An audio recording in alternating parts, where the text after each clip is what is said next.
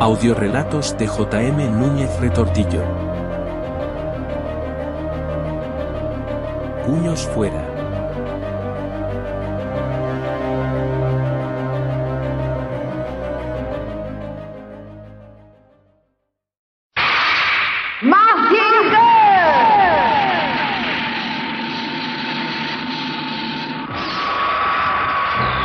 ¡Planeador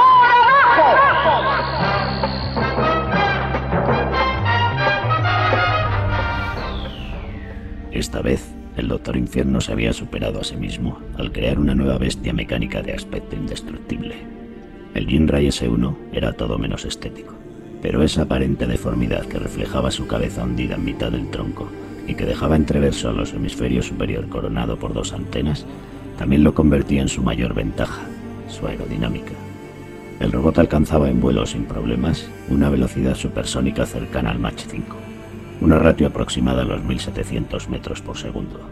A semejante velocidad y en vuelo rasante, nunca podría ser interceptado por las máquinas de guerra catalogadas en la actualidad, con lo que su poder de aniquilación superaba el de todas las armas conocidas por el hombre, ya que podía arrojar desde su abdomen centenares de bombas alojadas en su interior. El barón Asler interpeló con un súbito grito a su esclavo metálico y lo incitó a la destrucción, enviándolo a la ciudad más cercana. Aquella mañana se recordará por lo trágico de la masacre, pues se trataba tan solo de una prueba. Yo estuve allí. Centenares de cuerpos mutilados caían desde lo alto del cielo, mezclados en una horrible lluvia gore con multitud de cascotes de todos los tamaños. Si alguien pudo gritar, yo no lo oí. El ruido ensordecedor de las explosiones ahogaba cualquier sonido humano insignificante. Estruendo, polvo y carne desgarrada por todas partes se fijaban en mi cabeza azuzando a mi conciencia.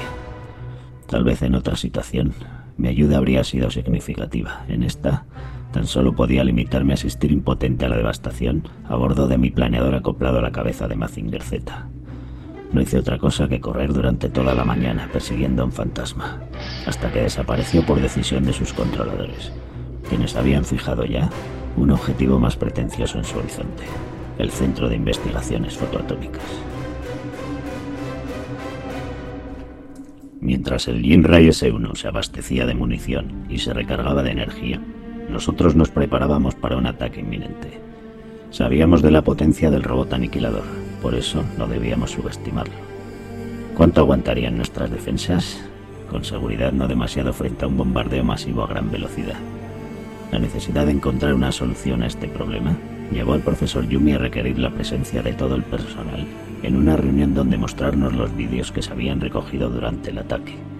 Cabía la posibilidad de que en el visionado apareciera algo de utilidad a la hora de combatir al monstruo, pero, muy a nuestro pesar, éramos incapaces de verlo.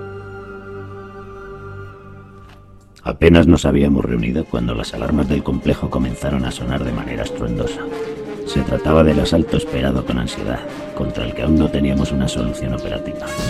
Las primeras detonaciones fueron absorbidas por la barrera de contención del CIF. Un pequeño respiro ante la inminente aparición de las primeras grietas por donde pronto se iban a colar las bombas. Se nos acababa el tiempo. No actuábamos con celeridad o estábamos perdidos. Enfundé mi mono de tonos granates y mi casco blanco y me levé con mi planeador hasta el punto de fusión con Mazinger. Yo serviría de señuelo. Sería el cebo de aquel terrible ser a quien debería alejar de mis amigos todo lo posible. Y en efecto, aquel coloso de más de 30 metros mordió el anzuelo. Si bien, con aquella estratagema, el peligro se cernía ahora sobre mí, pendiente como la espada de Damocles sobre mi cabeza. Tenso, esperaba el ataque mortal, cuando una voz resonó por los auriculares. Era el profesor Yumi.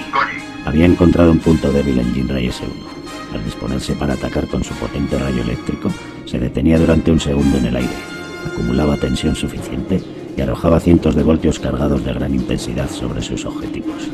En ese momento se hallaba por completo desprotegido y por lo tanto era vulnerable.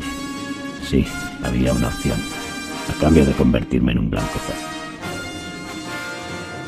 ¿Le lanzaste los puños cuando te atacó? No, idiota. Le disparó rayos láser con los ojos. Las dos cosas. Aunque al final lo destruí con el fuego de pecho. Y como sigáis interrumpiendo, no os voy a llevar nunca a mi pueblo a montar en Mazinger Z. No, no, no, ya, nos callamos. El mundo se construye con recuerdos. De estos, hace ya mucho tiempo, a pesar de su vívida permanencia en mi memoria.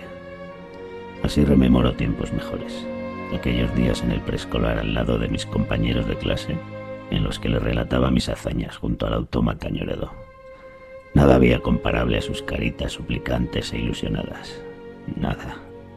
Tan apasionante fue para mí que he vuelto y os he llevado a mi casa y os he montado en el maravilloso robot, en el único e inigualable entre todos los demás. Os he subido, como os prometí, a lo alto de Mazinger Z. ¡Mazinger